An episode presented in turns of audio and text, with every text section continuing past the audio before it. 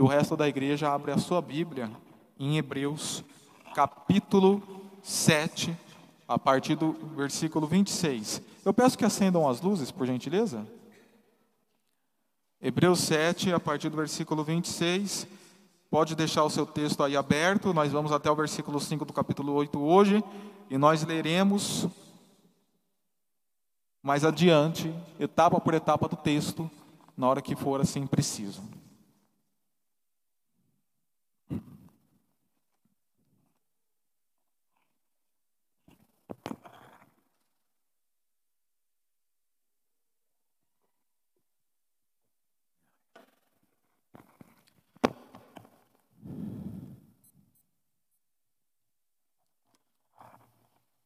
Na história do cristianismo, nós temos variadas expressões religiosas que surgem. Um momento ou outro surge uma nova expressão religiosa, diversificando ainda mais aquilo que já é diverso dentro do que nós chamamos de religião cristã no mundo ocidental. E dentro dessas fragmentações religiosas, Existem aquelas que vêm com propostas teológicas, doutrinárias, boas. Todavia, também há aquelas que vêm com propostas teológicas, doutrinárias, psicológicas, antropológicas, sociológicas, filosóficas, humanas, ruins. E dentre estas, seitas, houve uma que chamava Templo dos Povos, que foi fundada pelo missionário Jim Jones. Homem este que viveu de 1931 a 1978, 47 anos de vida, e já fez um estrago em muitas vidas. Ele se dizia como reencarnação de Jesus, de Akhenaton, de Buda e do próprio divino rei. O homem era poderoso. E quando ele implanta essa seita, muitos o seguem. O segue cegamente. O segue acriticamente. Segue sem duvidar. O segue. E certa vez ele levou os seus seguidores a Johnstown, em Guiana, Estados Unidos, onde ele organizou um suicídio coletivo no dia 18 de novembro de 1978. O ano que ele morreu, a ocasião que assim ele fez. E muitos se suicidaram devido à orientação dele. O motivo pelo qual ele orientou os seus seguidores a se suicidarem, eu desconheço, eu não pesquisei a fundo para saber. Mas se o mestre falou, vamos obedecer. E os que não se suicidaram, ele assassinou antes de se suicidar. Isto é uma seita.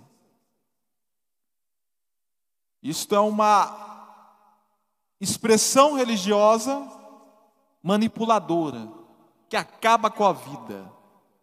Isto é, você ter outras pessoas, ao invés de Cristo, como seu mediador entre você e Deus. Vamos orar.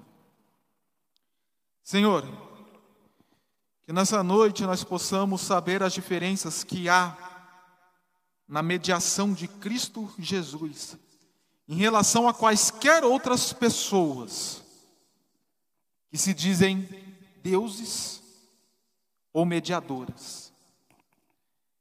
E que possamos alarmar nossas vidas se estivermos vivendo na dependência de falsos mediadores e sentirmos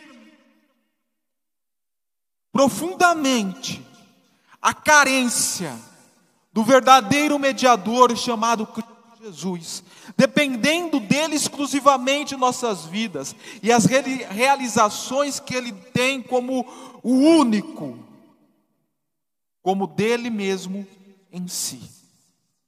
Em nome de Jesus. Amém. Na semana passada, nós expomos o texto de Hebreus capítulo 7, versículo 1 ao versículo 25. Foi um texto demasiadamente longo e exaustivo, mas nós sumariamente entendemos nesse texto que Melquisedeque ele encontrou-se com Abraão e abençoou Abraão. Melquisedeque uma vez um personagem do Antigo Testamento o qual apontava para Cristo Jesus. E a promessa e a bênção que ele dá a Abraão, ele estende a Abraão, se torna um reflexo ou um apontamento daquilo que Cristo faria em nossas vidas. E a partir de então, nós afirmamos que quando nós somos achados por Cristo, Ele começa o começo em nossas histórias, com imediatas ações de bênção, perfeição e intercessão. É o que então, nós estamos conversando até então. Nós estamos numa parte do, do, do livro de Hebreus que se encerra hoje, mostrando a superioridade de Cristo em relação ao sacerdócio do Antigo Testamento. Primeiramente, vimos a superioridade de Cristo em relação aos profetas do Antigo Testamento, aos anjos, capítulo 1 ao capítulo 4, versículo 13. E a partir do versículo 14 do capítulo 4 até o versículo 5 do capítulo hoje, que nós encerraremos hoje, vimos a superioridade de Cristo em relação ao sumo sacerdócio levítico Adam, a, de a, araâmico, ou araônico, se você preferir, de Arão. E o autor de Hebreus ele faz isso pegando o personagem do Antigo Testamento chamado Melquisedeque. Primeiramente, ele fez isso lá no capítulo 4, do versículo 14 ao capítulo 5, versículo 10. Aí ele abriu um parênteses e retomou o capítulo 7, mostrando que Melquisedeque aponta para Cristo. E se você quiser entender mais esse teor doutrinário, essa verdade espiritual, é necessário que você volte às outras mensagens que estão disponíveis no YouTube no Spotify, Anchor e outros canais da internet. Mas enfim, nós estamos vendo o sumo sacerdócio de Cristo. O que é o sumo sacerdote? O sumo sacerdote, em poucas palavras, que eu também já expliquei melhor nas outras mensagens, ele era aquele que mediava o povo diante de Deus. Ele representava o povo diante de Deus. Então, para que o povo tivesse acesso a Deus, no Antigo Testamento, isso aconteceria ou acontecia através do ministério sacerdotal. Quando o autor de Hebreus, ele pega Cristo Jesus e atribui esse ministério a Cristo Jesus enquanto sumo sacerdote, ele está dizendo que Jesus é o mediador entre o seu povo, sua igreja, os salvos eleitos nele, diante de Deus. Não havendo outro. E quando eu iniciei, como eu iniciei a mensagem de hoje, nós vemos que existe na diversidade religiosa do mundo contemporâneo, do Brasil e até de Descalvado, mediadores que se colocam no lugar de Cristo. E isso tem uma gravidade maior quando esses mediadores realmente têm os seus seguidores. Por quê? Por natureza, você, por natureza, eu, por natureza, nós, temos uma necessidade, uma carência de termos mediadores. Uma vez que o, que, que o pecado quebrou nosso relacionamento com Deus, por natureza pecaminosa, nós temos a necessidade de alguém que nos coloque em reconciliação e nos represente diante do Pai. E quanto não for Jesus Cristo, o seu mediador e o meu mediador, se tornará qualquer outra coisa ou qualquer outra pessoa. Esse fenômeno é explicado assim teologicamente. O que faz as pessoas seguirem cegamente, acriticamente, na plena dependência, homens, líderes e assim por diante. E estes implantam suas seitas, e com suas seitas manipulam as pessoas, trazendo todo tipo de prejuízo que vocês podem imaginar. O problema é que quando nós falamos de heresias, as nossas cabeças já imaginam que são debates apologéticos, doutrinários, falsas doutrinas, quem tem razão, quem não é que tem razão. Contudo, contudo, a questão é mais profunda, o problema é maior. Não é somente quem tem a verdade, mas é o que ocorre no mundo das seitas com as suas falsas doutrinas, acabando com as vidas. Steve Hansen, em seu livro Combatendo o Controle Mental das Seitas, ele mostrou alguns pontos negativos de controle que a seita tem sobre as vidas: controle mental, controle de conduta, a seita quer saber como é a sua vida, o mediador, o apóstolo, o profeta, aquele líder daquela seita ou daquela falsa igreja, quer controlar as suas finanças, quer controlar seu horário, quer controlar a sua vida. Controle de pensamento, controle até de informação. Isso que isso gera? Conforme uma pesquisadora, a doutora Margarete Singer, que pesquisou 3 mil ex-sectários, ex-membros de seita, e os observou, ela apresentou alguns casos nestas vidas devido à manipulação da seita. Casos de depressão, casos de ansiedade, baixa autoestima, superdependência a alguém, confusão mental, inabilidade para se concentrar e psicoses mais variadas que vocês podem imaginar. Portanto, o denunciar falsos movimentos, falsas igrejas, não é pelo um combate doutrinário em si, mas é porque pessoas têm aproveitado da carência de mediadores que as pessoas têm e manipulado acabado, detonado com essas vidas.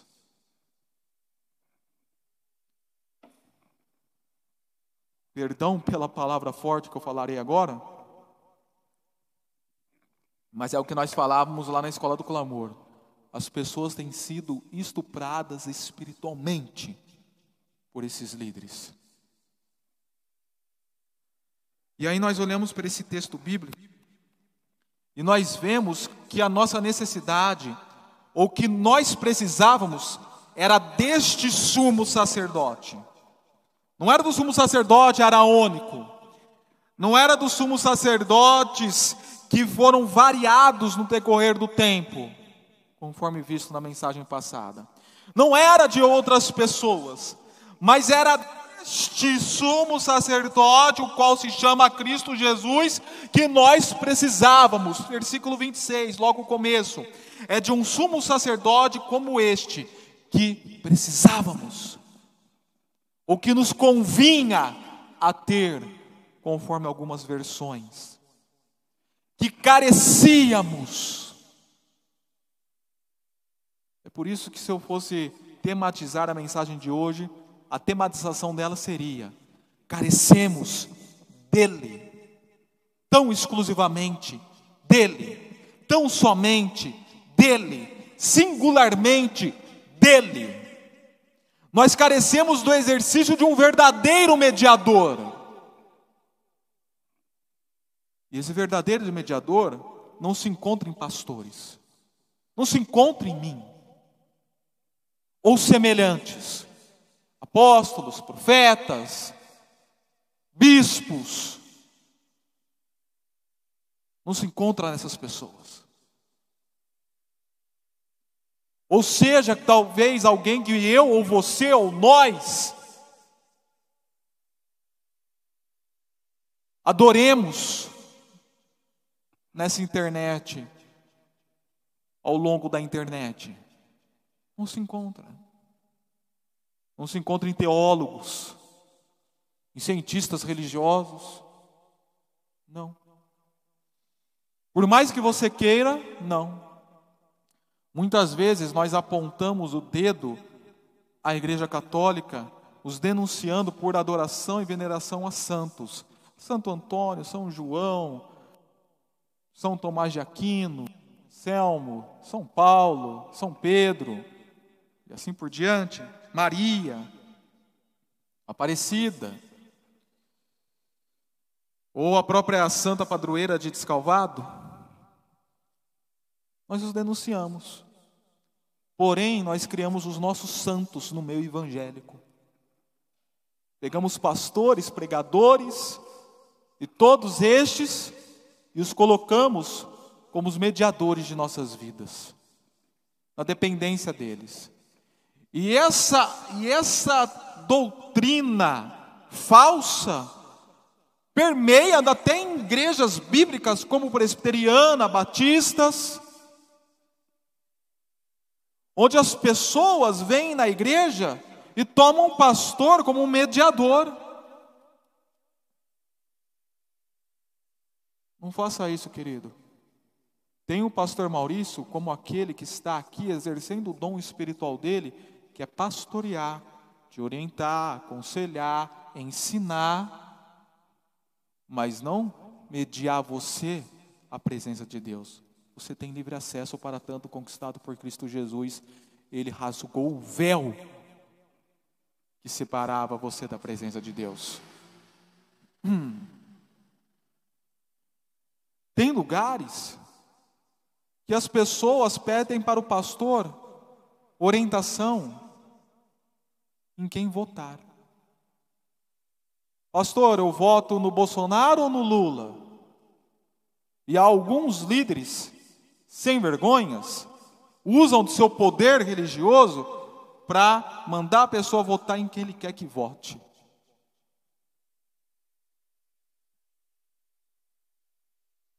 Não faça isso. Embora você deva respeito, e isso nós veremos no final do livro de Hebreus, ao seu pastor, ao seu líder, você não pode tê-lo como mediador. O verdadeiro mediador também não está em líderes políticos. Foi assim que Hitler arrastou a Alemanha. As pessoas colocando na mão dele a sua dependência. Foi assim que Getúlio Vargas solopou inconstitucionalmente o Brasil por causa do seu governo populista.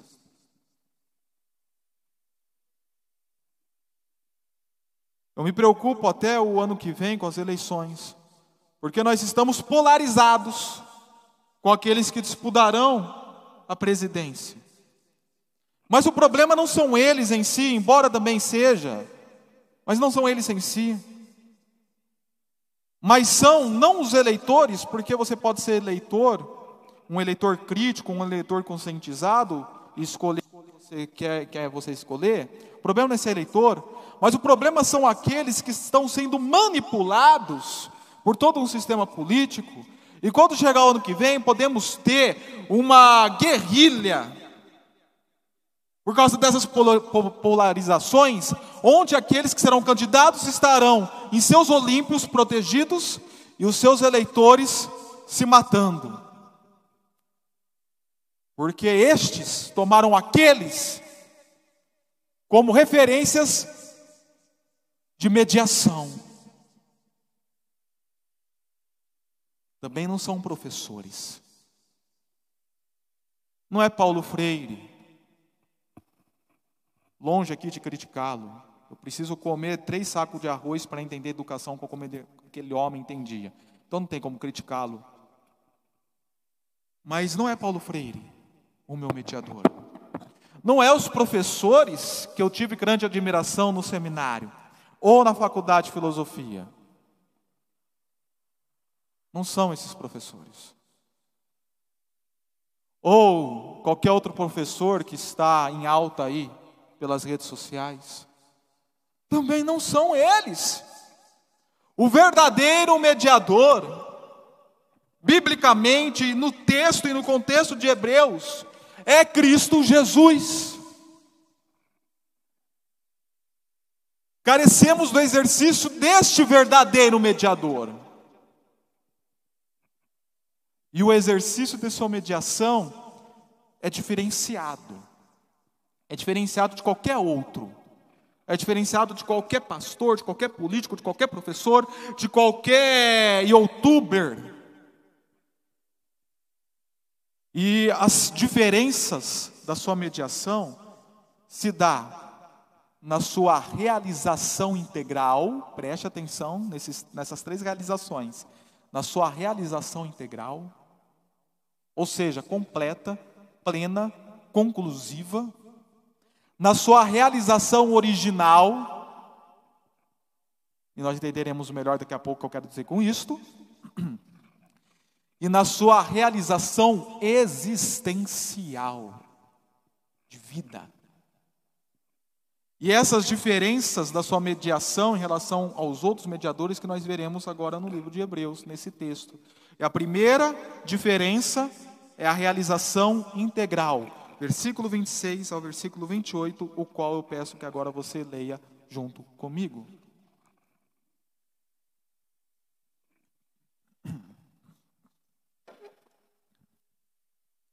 É de um sumo sacerdote como este que precisávamos, conforme eu já expliquei essa frase. Por quê? O que, o que ele tinha de diferenciado? Vamos lá. Ele era santo, inculpável, puro, separado dos pecadores.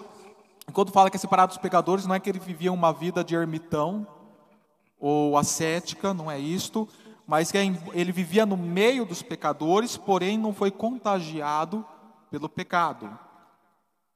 100% puro. Exaltado acima dos céus. Isso também nós já vimos no decorrer do livro. Na sua ressurreição, após 40 dias, ele foi assento aos céus e está lá à destra do trono de Deus. Era como um sacerdote perfeito como este. Se vocês perceberem, às quartas-feiras, aquela série de doutrinas, reflexões doutrinárias que estamos fazendo, elas estão bem alinhadas com aquilo que nós estamos expondo em Hebreus. E esta é a intenção. E nós vimos que nós precisávamos de alguém que cumprisse toda a justiça, quarta-feira nós vimos isso, alguém que cumprisse toda a justiça do Antigo Testamento, fosse impecável, que não errasse em nenhuma lei, a fim de ser puro e morrer em nosso favor, pagando o preço. E assim somente foi Jesus Cristo. Só ele teve tamanha perfeição. Você pode ter cumprido 612 leis, mas ficou sem cumprir uma, você já é imperfeito e não serve como sacrifício ou como sacerdote. Agora Jesus não. Ele foi plenamente santo. Integralmente santo. Por isso que nós falamos de uma realização integral, porque o exercício do seu sumo sacerdote é plenamente ou integralmente puro e realizado nele. Versículo 27. Ao contrário dos outros sumos sacerdotes, que outros sumos sacerdotes? toda a linhagem desde Arão até os dias do autor de Hebreus. Tivemos vários sumos sacerdotes, todos estes homens imperfeitos. Ao contrário deles, Jesus não tem necessidade de oferecer sacrifícios dia após dia. Lá em Êxodo 29, do versículo 18 a 42. Em Números, capítulo 28 e 29, que faz a prescrição dos sacrifícios, nós vemos que existiam sacrifícios diários.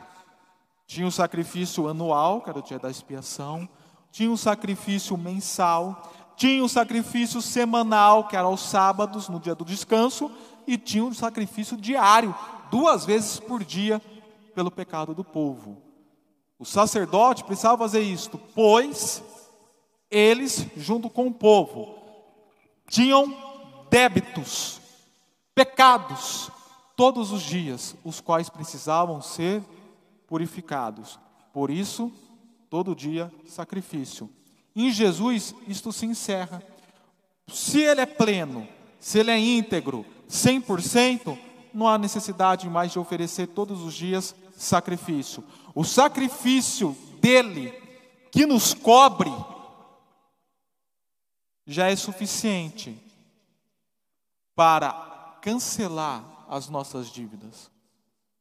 Então não necessito de sacrifício todo dia, ou que Jesus seja sacrificado todos os dias novamente.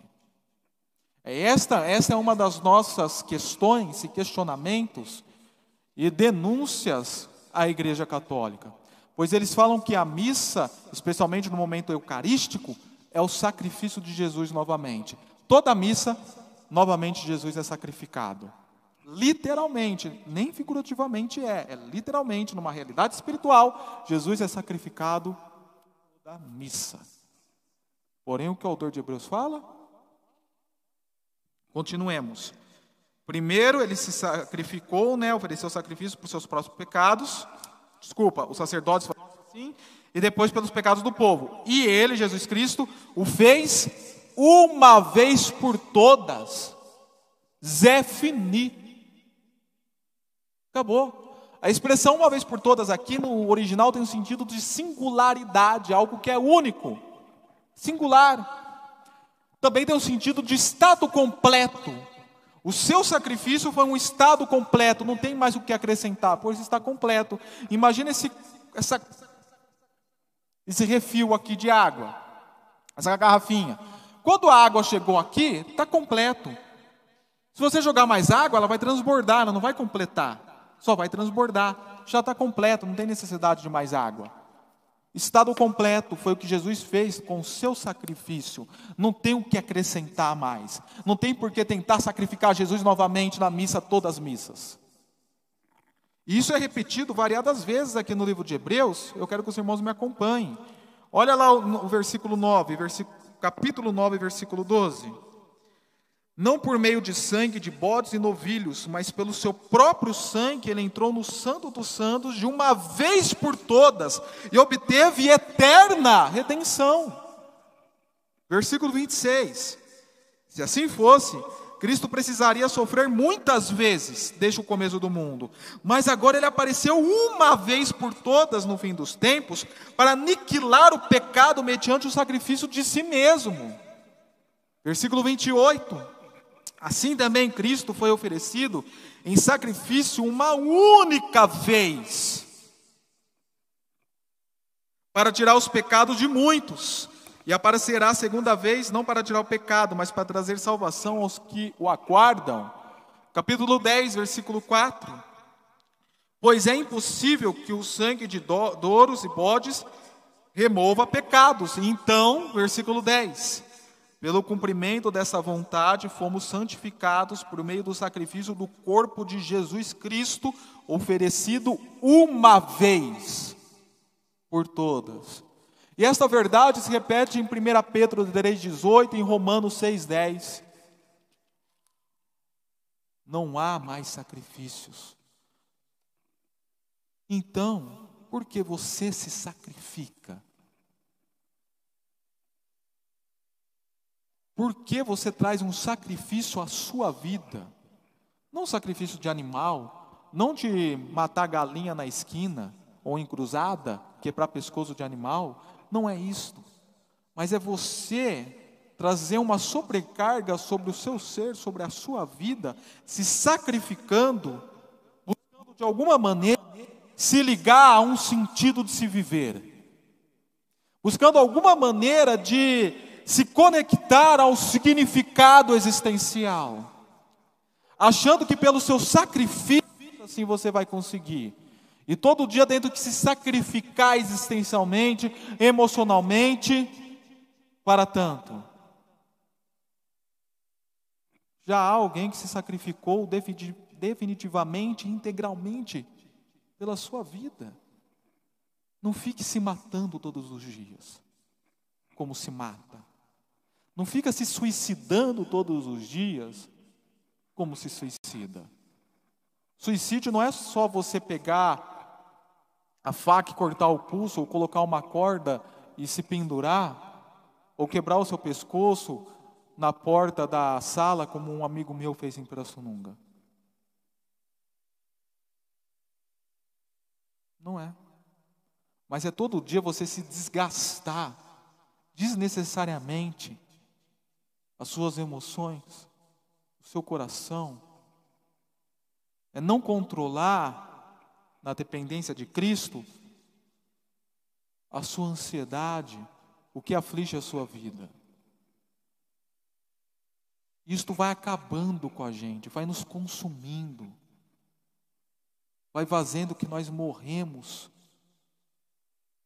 ou nos suicidemos dia após dia.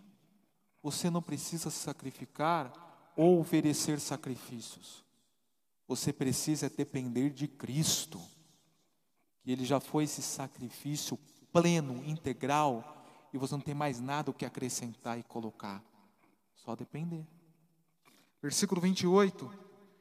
Pois a lei constituiu o sumo sacerdote a homens que têm fraquezas. E isto nós já pregamos quando pregamos o capítulo 5, versículo 1 ao versículo 3. Homens falhos, homens que necessitavam todo dia apresentar sacrifício. Mas o juramento que veio depois da lei, o que o autor quer dizer aqui? Nós tivemos a lei lá no Pentateuco, dada, e a constituição do ministério araônico e de toda a linhagem sacerdotal, especialmente em Êxodo e Levítico, e muito tempo depois, por Davi, escrever Salmo 110, o qual nós lemos aqui no início do culto, houve o juramento do Senhor, que ele não se arrependerá desse juramento. Tu és sacerdote para sempre. O que Davi escreveu muito tempo depois foi um juramento de Deus, que se cumpriu em Cristo. É isso que o autor de Hebreus quer dizer. Constituiu o filho perfeito. Realização integral para Ou seja, o sacrifício dele dá garantia de salvação para a sua vida eterna. Não tem vencimento. É imperecível. Você não precisa aceitar Jesus todos os dias. Você não precisa pagar promessas todos os dias. Não precisa andar de joelho, se chicotear, ou rezar dez rezas ou vinte orações ajoelhado no milho. Você não precisa disso. Sua salvação está garantida no que ele fez, na sua realização integral. É onde um mediador deste que nós precisamos. E não de Jim Jones, que se suicidou e suicidou outros, e fez outros se suicidarem e matou outros.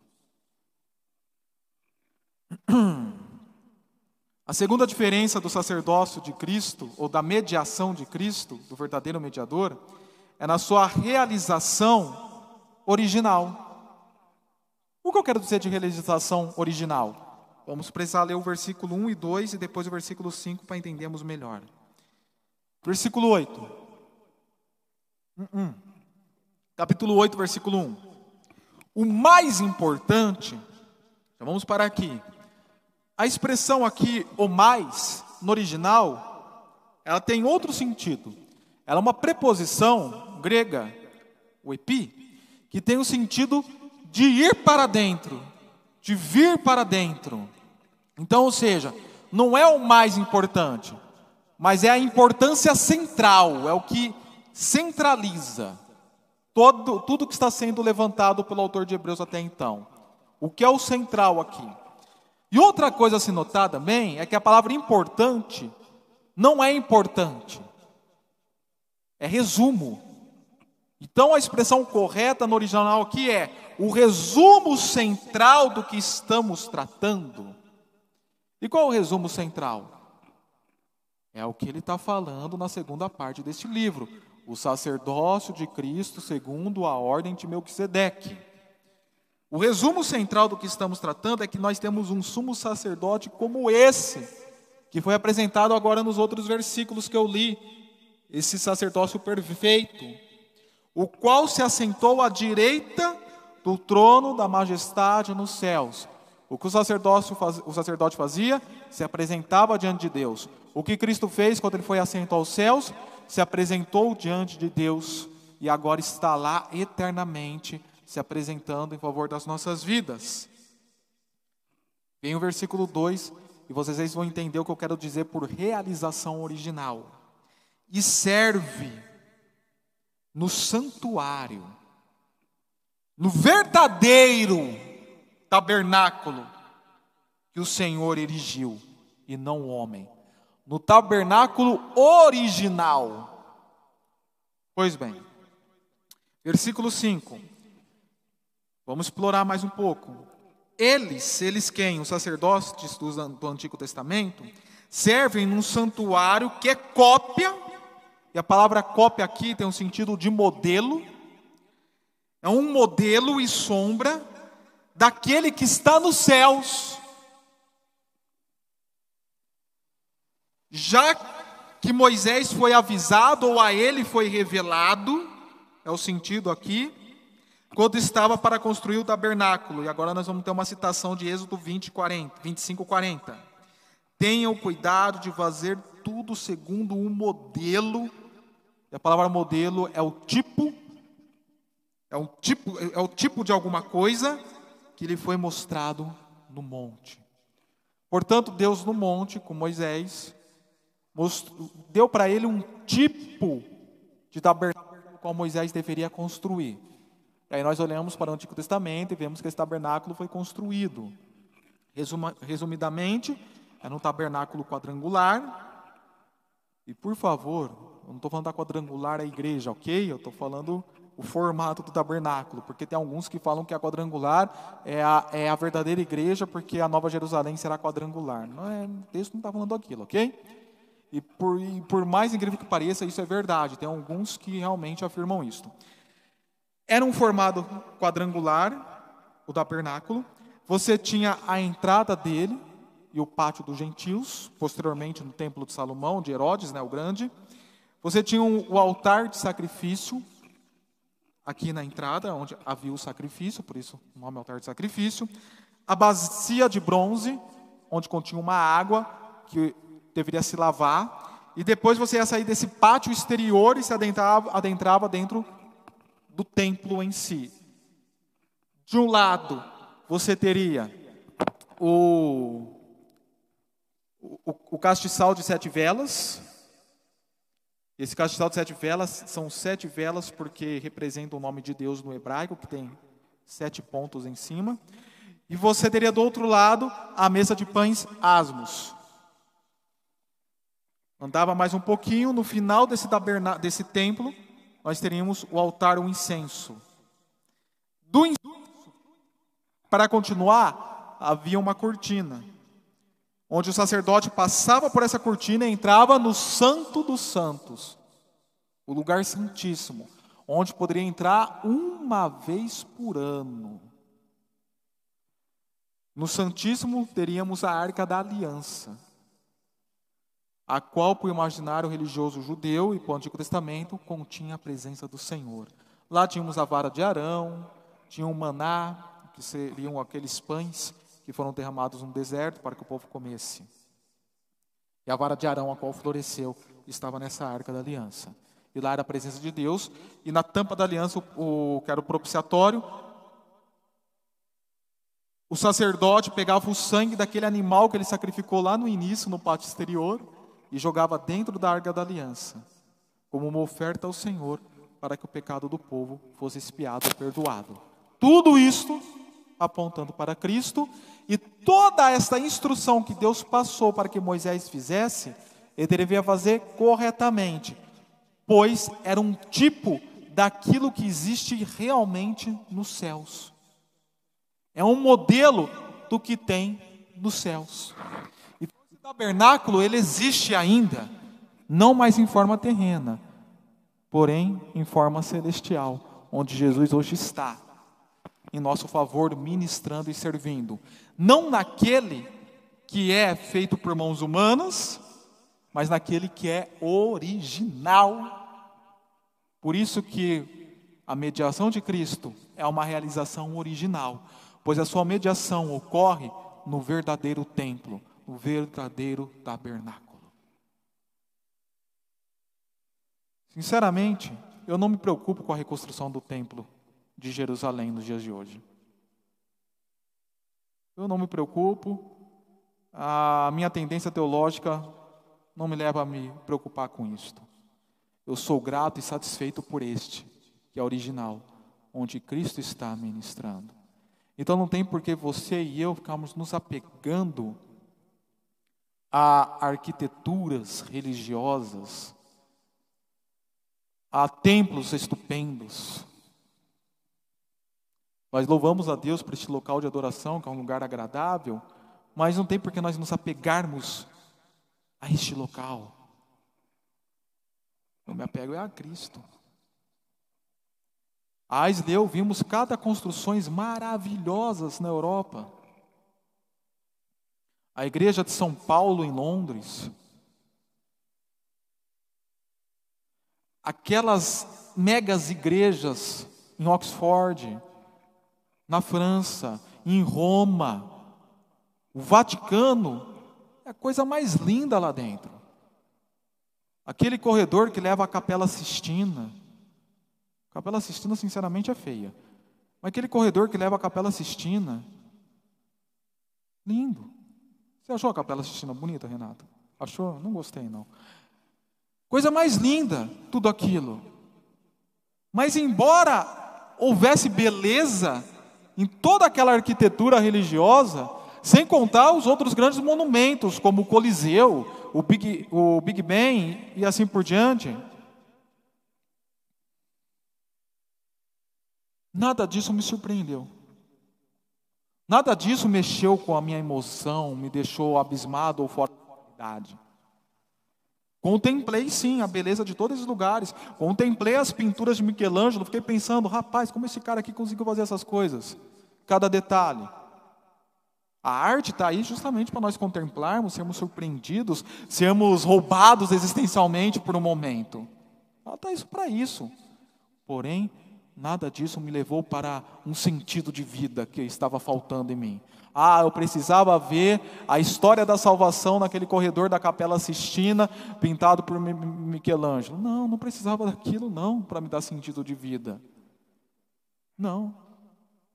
Eu não preciso de coisas surpreendentes na arquitetura ou em qualquer outra coisa que possa acontecer.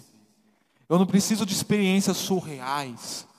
Eu tenho uma amiga que ela fez um mochilão, primeiro pelo Nordeste e depois pela Ásia e Europa. Morou na ilha Malta, morou na Irlanda, e ela é uma desviada lá de Pirassununga, hoje mora em Florianópolis.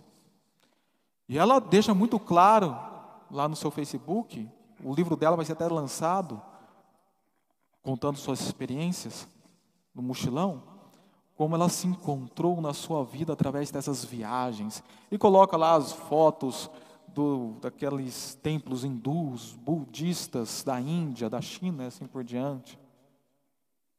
E se encontrou nisto.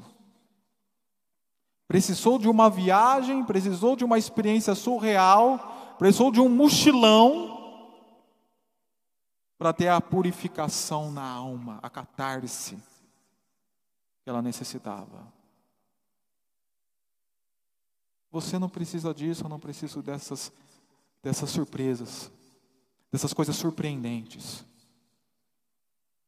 Porque aquele que nos dá sentido de vida, e faz a mediação necessária que nos reconcilia com Deus, trazendo o verdadeiro significado, já está no local mais importante e original, nos ligando ao Pai.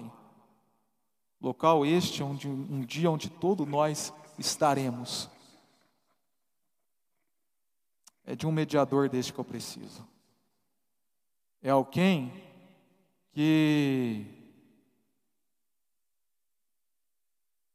esteja num lugar é alguém que não esteja num lugar monumental tirando o sarro dos brasileiros, que é muita cachaça e pouco coração. Não é alguém assim. Mas é alguém que esteja no local inviolável, inquestionável,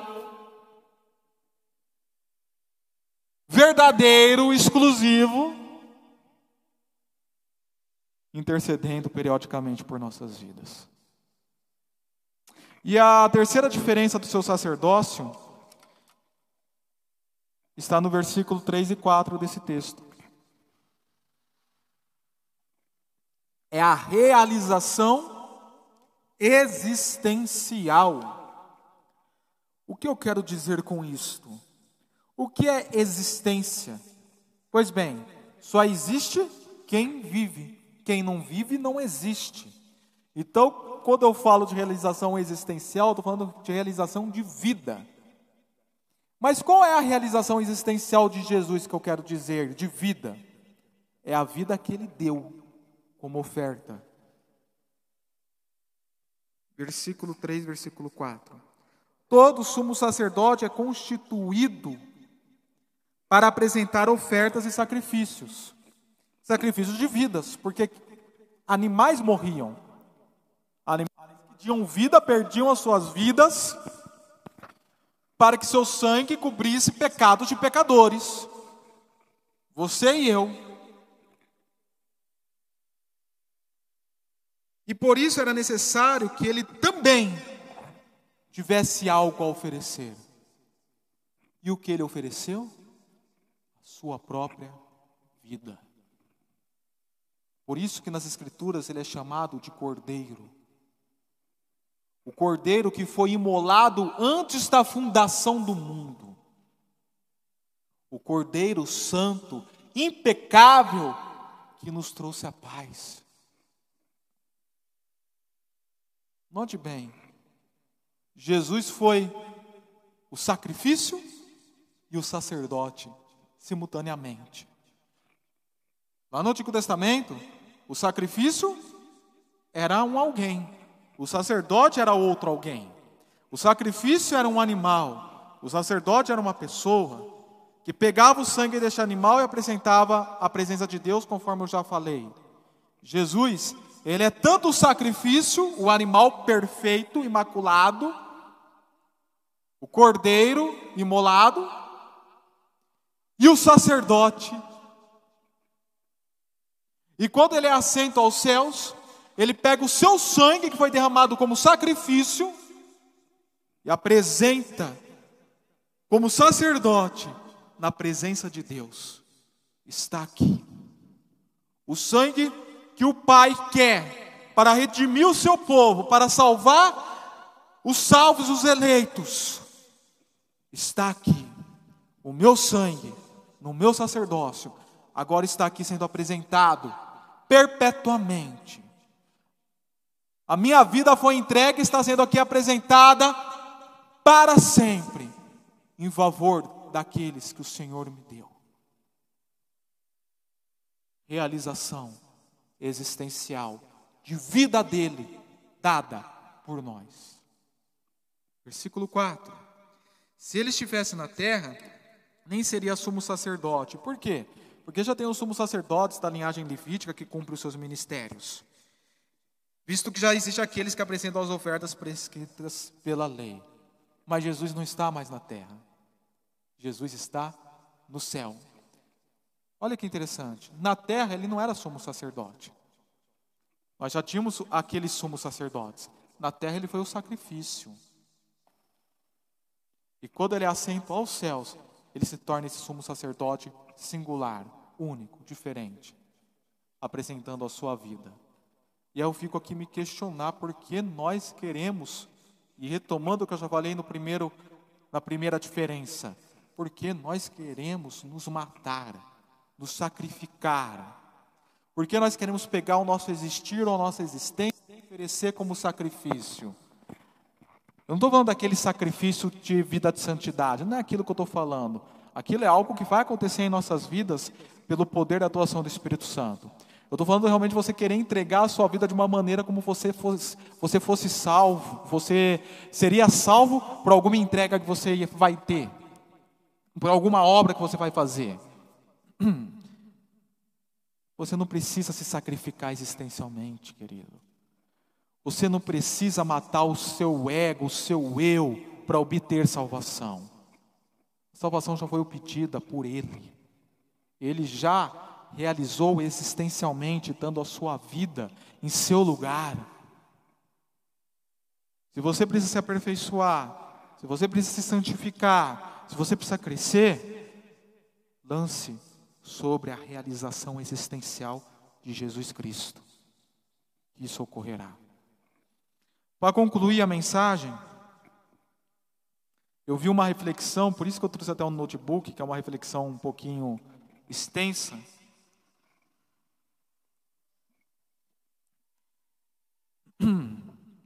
A qual eu queria ler para os irmãos, na conclusão, neste momento. Certa vez alguém falou: Uma bola em minhas mãos não passa de um brinquedo. Uma bola nas mãos de um craque do basquete significa muitas cestas.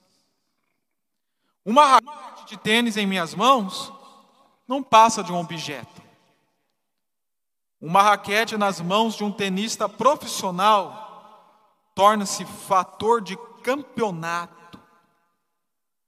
Uma vara nas minhas mãos não passa de uma frágil parte de vegetal. Uma vara nas mãos de Moisés dividiu o mar vermelho em muralhas de água. Pelo Senhor. Cinco pães e dois peixes estariam, quando muito, em minhas mãos, para umas três pessoas enganarem sua fome.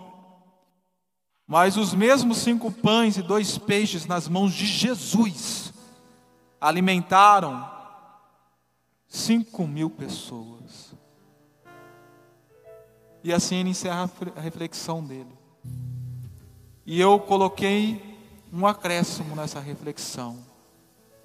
Uma vida nas minhas mãos, Pastor Maurício, ou nas mãos de qualquer um, dito mediador religioso, político, educacional, ou outra forma, não vai passar de uma tragédia.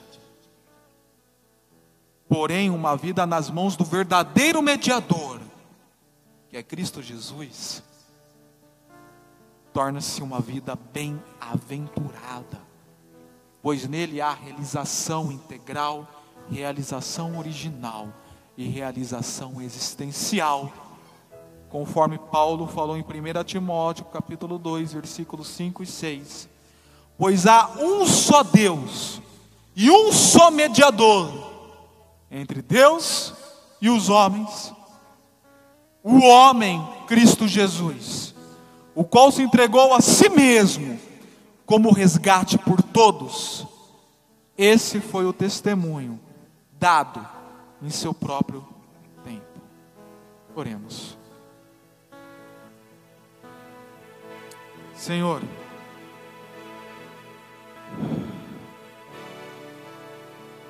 nós temos uma carência de vida, de ser.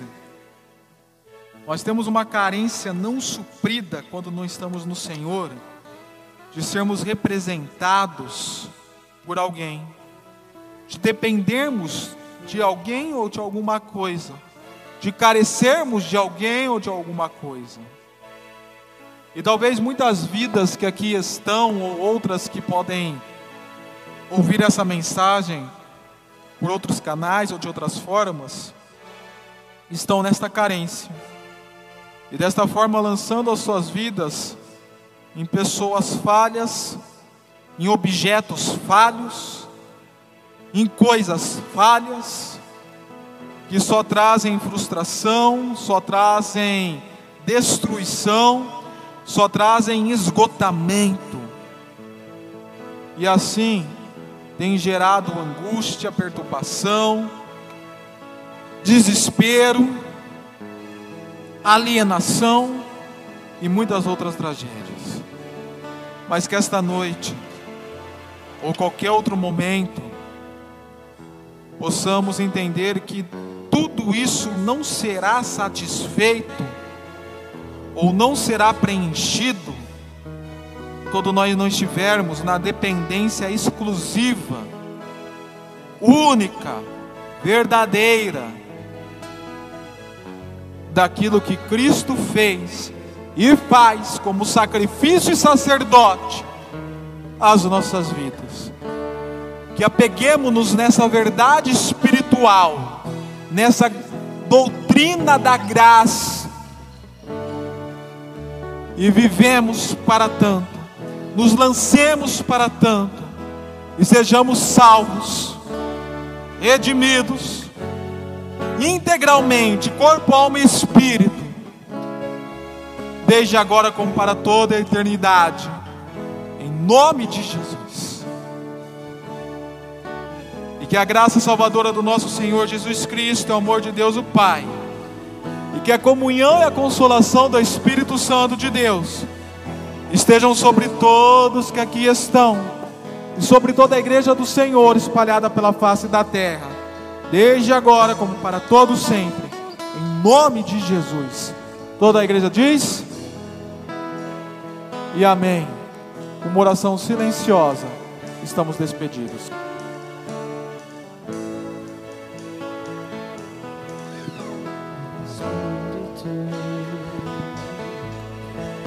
Verdade, te adoramos, te adoramos.